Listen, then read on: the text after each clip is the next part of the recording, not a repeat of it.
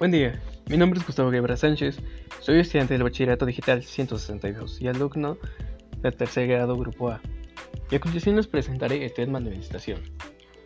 ¿Qué es administración?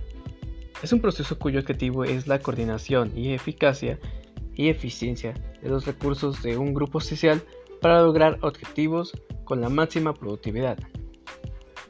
La administración tiene siete características, las cuales son 1. Universalidad. 2. Valor instrumental. 3. Unidad temporal. 4. Amplitud del ejercicio. 5. Especificidad. 6. Interdisciplinaridad. 7. Flexibilidad. Y eso es la administración. Muchas gracias por su tiempo.